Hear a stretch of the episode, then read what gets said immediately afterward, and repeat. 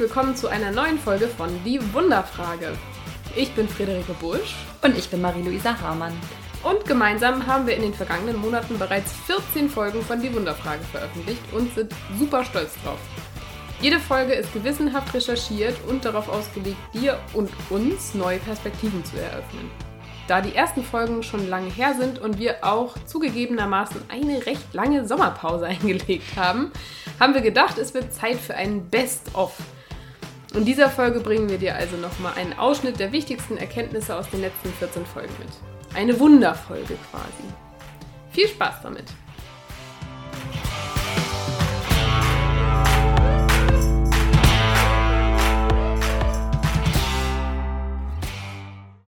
Ja, wie Frieda ja eben schon erwähnt hat, wir hatten auf jeden Fall eine längere Sommerpause, aber auch wir mussten mal dringend unsere Batterien auffüllen und neue Inspirationen sammeln. Also wir ermutigen auch euch, bei Bedarf mal einen Gang runterzuschalten, wenn ihr euch danach fühlt. Man muss ja auch nicht immer im Schöpfermodus stecken, um irgendwie wertvoll zu sein. Aber krass, Frieda, unsere 15. Folge schon. Ich finde es so, so cool und bin echt stolz auf uns. Ja, mega. Und ich finde es auch so spannend, wie wir uns seit der ersten Folge verändert haben. Von so absoluter Aufregung vor der Veröffentlichung, mega Perfektionismus bei den ersten Folgen hin zu tiefen Entspannung bei dem Gedanken daran, dass wir mal ein paar Wochen auch einfach keine Folge veröffentlichen. Äh, ja, oder auch Monate. Ja. Absolut. Und ich würde auch sagen, wir haben so viel schon selbst für uns auch gelernt. Und den Sommer über haben wir uns dann eben mal selbst priorisiert und auch andere Themen. Aber das Leben strebt ja auch irgendwie immer nach Balance und so ein kleines, ähm, ja, so eine kleine Sommerpause zu machen, tat einfach auch super gut.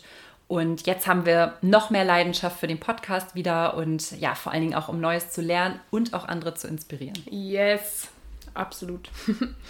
Die Auszeit hat uns auf jeden Fall nochmal viel Inspiration für neue Themen gegeben, auf die ihr euch freuen könnt. Aber bevor wir uns den neuen Themen widmen, möchten wir, wie schon angekündigt, heute erstmal eine kleine Wunderpille pressen, sozusagen. Yes, genau. Also diese Folge wird auf jeden Fall ein hochdosierter Wissenscocktail, denn in den 14 Folgen haben wir ja schon ganz schön viele Inhalte verarbeitet und die fassen wir heute auf jeden Fall nochmal kurz und knackig für euch zusammen. Also so kannst du dir dann nochmal die wichtigsten Dinge in Erinnerung rufen und bekommst vielleicht auch Lust, in die ein oder andere Folge nochmal reinzuhören, äh, die du vielleicht auch bisher noch gar nicht kennst. Was für ein Service, oder? Finde ich eigentlich schon ganz schön nett von uns. Ja, doch. Und ich freue mich auch auf eine kleine Zeitreise, äh, weil als wir angefangen haben mit dem Podcast, äh, hatten wir gerade unsere Coaching-Ausbildung hinter uns gebracht. Und das war eine Zeit, in der wir so nach der Ausbildung und auch durch die Ausbildung, glaube ich, beide ziemlich so auf Sinnsuche waren, oder? Mm, ja, auf jeden Fall. Also wir waren mega euphorisiert von dem, was wir alles gelernt hatten, wollten irgendwie damit weiterarbeiten, wussten aber beide noch nicht so richtig wie. Und ich glaube, dass das auch irgendwie Grund war, weshalb wir uns als allererstes Thema für den Podcast das Thema Sinnfindung ausgesucht haben. Ja, das kann wirklich ganz gut sein. Also auf jeden Fall hat es total viel Spaß gemacht, mit einem so powervollen Thema dann auch zu starten in dem Podcast, weil es einfach so ein ermächtigendes Gefühl, sich auf den eigenen Weg zu machen und ja herauszufinden, was man im Leben eigentlich möchte. Und ich persönlich bin ja auch ein großer Verfechter davon, eben mit seinem eigenen Warum zu starten. Ganz ähm, wie auch Simon Sinek in seinem Golden Circle erklärt, den haben wir euch auch vorgestellt im Podcast. Und der beschreibt eben recht simpel, dass man immer erstmal sein eigenes Warum kennen muss und erst dann mit den Fragen weitermacht, wie und was. Das heißt, man kann sein Warum zum Beispiel so definieren, hm, dass man anderen Leuten in irgendeiner Form dienen möchte. Und dann definiert man im nächsten Schritt sein Wie. Zum Beispiel, hm, ich möchte anderen Leuten dienen. Ich denke, meine Stärken sind es, anderen ihr volles Potenzial zu bringen. Und das kann man dann, also das ist dann dein Wie. Und dann kann man eben nochmal eine Ebene runterbrechen und definiert dann sozusagen sein Was. Und das kann sich dann darin äußern, zum Beispiel Lehrer oder Coach zu werden, ein Buch zu schreiben, einen Podcast zu starten oder auch alles. Und ähm, das Schöne ist, dein Warum bleibt immer wie ein Nordstern für dich stehen, um dir den Weg zu weisen, wenn du dein Ziel verlierst. Und du kannst dann dein Wie und Was auch immer neu definieren und ausbauen. Ja, super cooles Tool auf jeden Fall, der Golden Circle. Dazu findet ihr auf unserem Instagram-Profil auch noch eine Grafik, genauso wie zu dem zweiten Tool, was wir euch vorgestellt haben im, Thema, äh, im Bereich Sinnfindung, nämlich das Ikigai-Tool. Das ähm, kommt aus der japanischen Kultur und äh, drückt das Gefühl aus, etwas zu haben, für das es sich morgens lohnt, aufzustehen. Bei dieser Methode fragst du dich folgende Dinge, um deinem persönlichen Lebenssinn näher zu kommen. Zum einen, was kann ich gut? Zum anderen, was liebe ich zu tun? Dann, was braucht die Welt? Und optional, womit kann ich Geld verdienen? Äh, ob du dir diese letzte Frage stellst, hängt davon ab, ob du deinen Lebenssinn auch beruflich ausüben willst. Ähm, das ist dann natürlich kein Muss. Beide Tools sind, finde ich, auf jeden Fall ein super Einstieg, um sich bewusst zu werden, wofür man im Leben steht und ein schöner Weg, ähm, ja, auch auf den Weg zum Lebensglück sich zu machen. Ja, ich meine, glücklich sein ist ja auch eigentlich das ultimative Ziel im Leben. Ähm, das erinnert mich irgendwie mal an diese Geschichte, vielleicht kennt sie der eine oder andere, in der alle Schüler in einer Hausaufgabe aufschreiben sollen, was sie mal werden wollen, wenn sie erwachsen sind. Und ein Kind antwortet eben darauf, dass es glücklich sein möchte ja, der Lehrer fand das irgendwie nicht so witzig und dachte, der Schüler ist irgendwie faul und hat dann darauf geantwortet, dass das Kind die Aufgabe nicht verstanden hat. Und die Antwort darauf war dann eben, dass er das Leben nicht verstanden hat. Ja, da hat das Kind schon irgendwie recht. ja.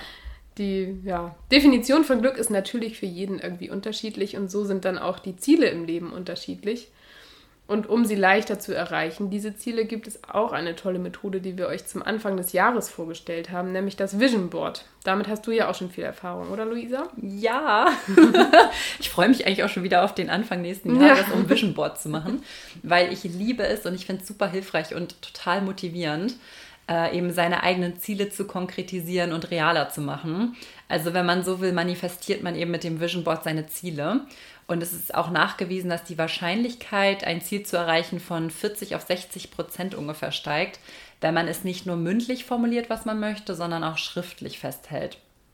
Und wenn man dann eben noch anderen davon erzählt und sich auch die einzelnen Schritte äh, zum Ziel überlegt, dann steigt die Wahrscheinlichkeit sogar auf 76 Prozent.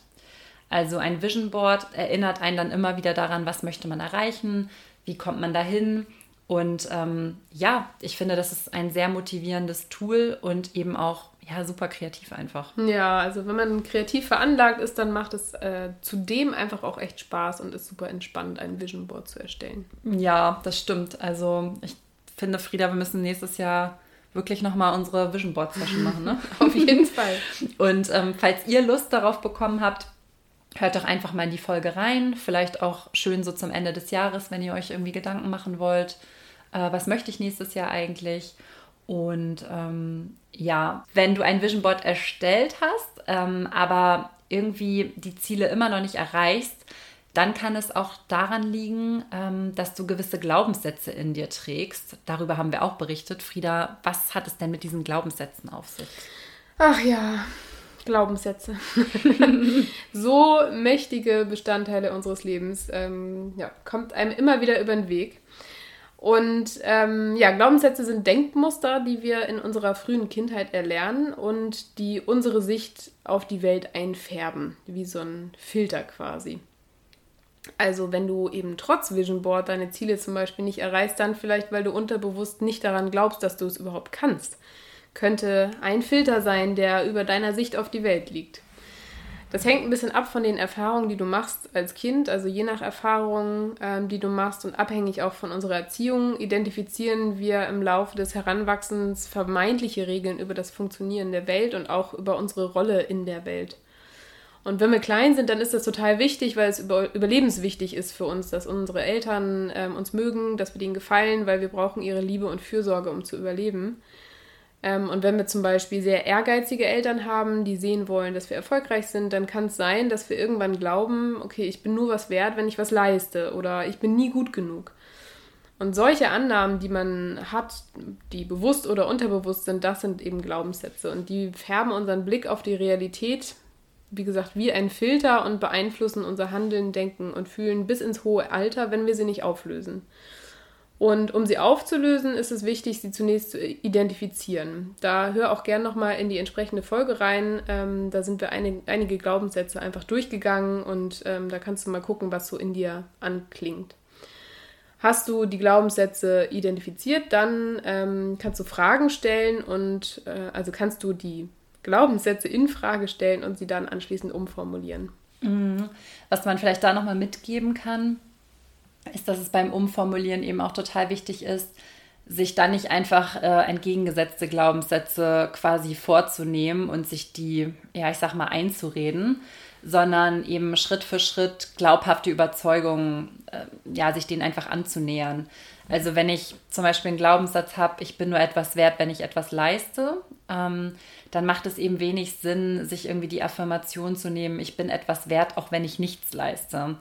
Da das Gehirn halt so funktioniert, dass es dann eben durch so einen Filter geht und das einfach nicht als authentisch wahrnimmt, weil es einfach zu weit von deiner gelernten Realität äh, liegt. Also wichtig ist es dann, etwas zu finden, was so ein bisschen in der Mitte liegt, wie zum Beispiel, ich darf Pausen machen, um mich zu regenerieren oder meinen Wert bestimme ich selbst. Ja, super wichtiger Tipp. Damit klappt das auf jeden Fall viel besser, sich solche Gedanken, die man ein Leben lang gedacht hat, abzugewöhnen. Und beim Wort abgewöhnen sind wir auch schon beim nächsten Thema und das ist eigentlich unser heimliches Lieblingsthema, nämlich Gewohnheiten. Luisa, was ist denn an Gewohnheiten so toll? Ach, hey, ja. Gewohnheiten, ja, geben uns eben die Möglichkeit, unser Leben in kleinen Schritten, ja, immer mehr zu dem zu machen, wovon wir eigentlich träumen. Also wenn wir bewusst Gewohnheiten bilden, dann können wir Handlungen in unser Leben integrieren, die uns irgendwann mühelos und automatisch zu dem Menschen machen, der wir eigentlich sein wollen.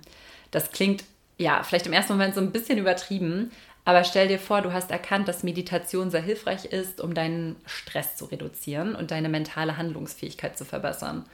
Du bist überzeugt davon, dass es dir gut tut und willst regelmäßig meditieren, aber ja, vergisst immer wieder, äh, es zu tun oder schiebst es dann eben auf eine andere Zeit des Tages, weil gerade etwas wichtiger ist und dann machst du es am Ende doch nicht. Das ist nicht nur unbefriedigend, du kommst auch deinem Ziel nicht näher dadurch. Ja, das ist wirklich nicht zufriedenstellend und ich glaube, jeder von uns kennt solche Vorhaben.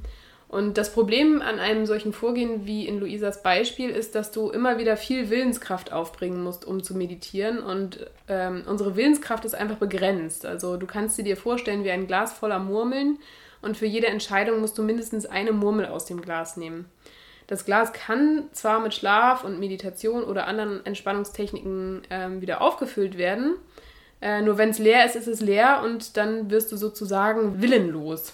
Äh, das kennst du vielleicht, wenn du am Ende von einem Arbeitstag irgendwie hungrig einkaufen gehst, musstest den ganzen Tag schon viele Entscheidungen treffen, äh, fühlt sich ausgelaugt und dann landet beim Einkaufen echt einfach alles im Einkaufswagen, worauf du Bock hast und dann fährst nach Hause und sitzt auf der Couch mit einem Fertiggericht, anstatt, wie du dir vorgenommen hast, gesund zu kochen und dann noch Sport zu machen.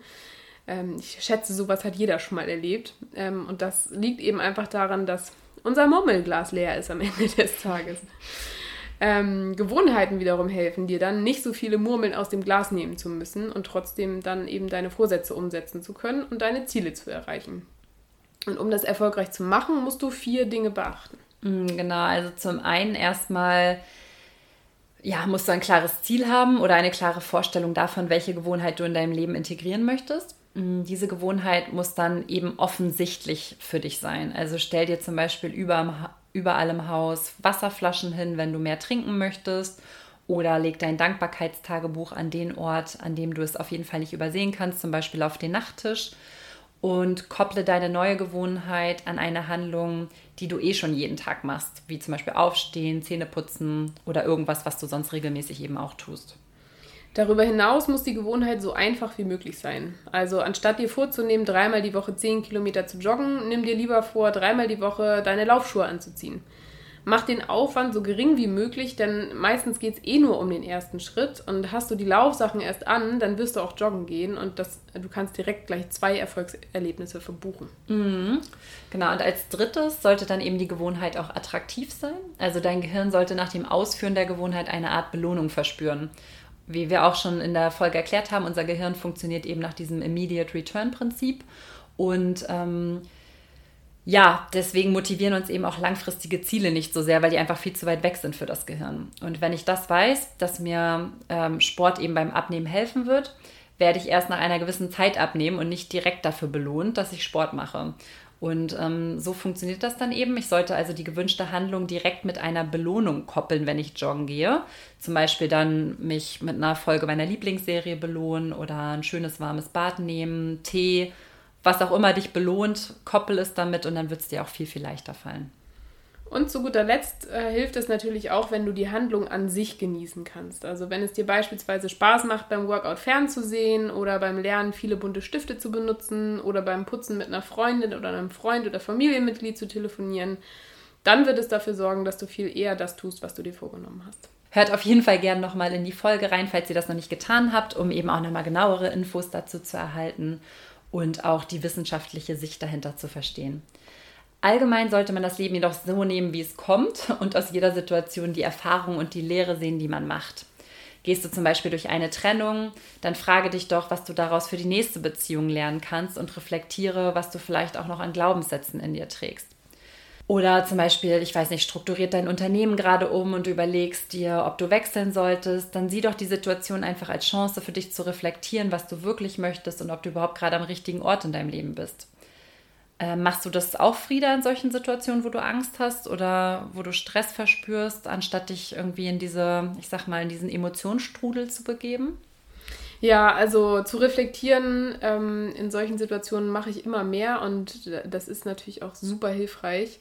Was ich ähm, wichtig finde, um das tun zu können, ist zum einen in der Lage zu sein, Emotionen richtig benennen zu können und zum anderen auch gute Bewältigungsstrategien parat zu haben. Also wenn du merkst, dass du Angst hast, aber nicht weißt, wie du damit umgehen kannst, dann verstärkt das möglicherweise die Angst noch. Ähm, und was dir in so einer Situation helfen kann, um akute Emotionen zu regulieren, sind zum Beispiel Meditation und EFT, also die Emotional Freedom Technik, über die wir in der Folge zu Angst und Stress auch schon gesprochen haben. Am besten findest du da einen Weg, der für dich am besten funktioniert und integrierst die Techniken so in deinen Alltag, ähm, damit du künftig besser mit auch überraschenden Situationen umgehen kannst. Da haben wir so all in in den letzten Monaten echt ganz schön viel gelernt und weitergegeben, wenn man jetzt mal mhm. zurückblickt. ähm, das Wissen haben wir uns ja unter anderem auch aus Büchern ähm, angeeignet, von denen wir euch in vielen Folgen auch einige empfohlen haben. Luisa, wenn du jetzt nur eines der Bücher empfehlen dürftest, die du auf dem Weg bis hierhin gelesen hast, welches wäre das? Oha, Frieda, du fragst mich auch immer Sachen, ne? jetzt so ad hoc hier. Ähm, ja, da muss ich ganz klar, ich glaube, viele, die hier regelmäßig die Folgen hören, wissen, dass ich ein sehr großer Stephen Covey, äh, die sieben Wege zur Effektivität äh, bin oder auch ähm, ja, Seven Habits of Highly Effective People, also gleiches Buch nur in Englisch kann ich sehr empfehlen. Ich würde es auf jeden Fall für Leute empfehlen, die vielleicht schon ein bisschen Reflexion hinter sich haben und sich wirklich konkret ähm, nochmal mit Dingen auseinandersetzen wollen, weil es einfach ein großartiges Tool ist. Es gibt da auch ähm, ein Handbuch zu, wo dann wirklich auch, ähm, also so ein Workbook, womit man dann auch wirklich sehr konkret arbeiten kann. Aber die Frage gebe ich jetzt auch nochmal ganz fieserweise an dich zurück, Frieda. Welches Buch würdest du denn noch empfehlen? Ich war ja vorbereitet. Ja, toll, danke. Mental. Ähm, ich würde eigentlich als schöne Ergänzung zu deinem, äh, deiner Empfehlung Why Not von Lars Ahmed empfehlen, weil ich nämlich finde, dass das ein richtig schöner Einstieg ist in das ganze Thema ähm, Persönlichkeitsentwicklung. Ähm, ja, weil er das einfach auf eine schöne, nahbare Art macht, das ganze Thema einem ähm, weiterbringt, äh, also nahe bringt das auch schön aufspannt, das Thema Persönlichkeitsentwicklung und es einfach echt Lust auf mehr macht. Ja, auf jeden Fall. Auch ein ganz, ganz tolles Buch, definitiv. Aber ich würde sagen, das ist auf jeden Fall ein gutes Schlusswort für heute. Ähm, ja, wir hoffen, dass dir dieses Recap auf jeden Fall geholfen hat, die letzten Episoden nochmal zu vertiefen, zu reflektieren und vielleicht konntest du ja auch noch mal was Neues für dich lernen und hast jetzt auch Lust auf mehr. Wir würden uns auf jeden Fall sehr freuen, wenn du mit, ins, mit uns in Kontakt trittst über zum Beispiel unser Instagram-Profil die Wunderfrage, um sich auszutauschen oder auch gerne für Feedback. Ja, Feedback nehmen wir auch sehr gerne in Form von äh, iTunes-Rezensionen entgegen. Darüber freuen wir uns natürlich, natürlich immer sehr, damit dieser Podcast auch künftig noch mehr Menschen erreichen kann. Und wir freuen uns natürlich am allermeisten, wenn du das nächste Mal wieder einschaltest und sagen bis dahin, träum groß und bleib wundervoll.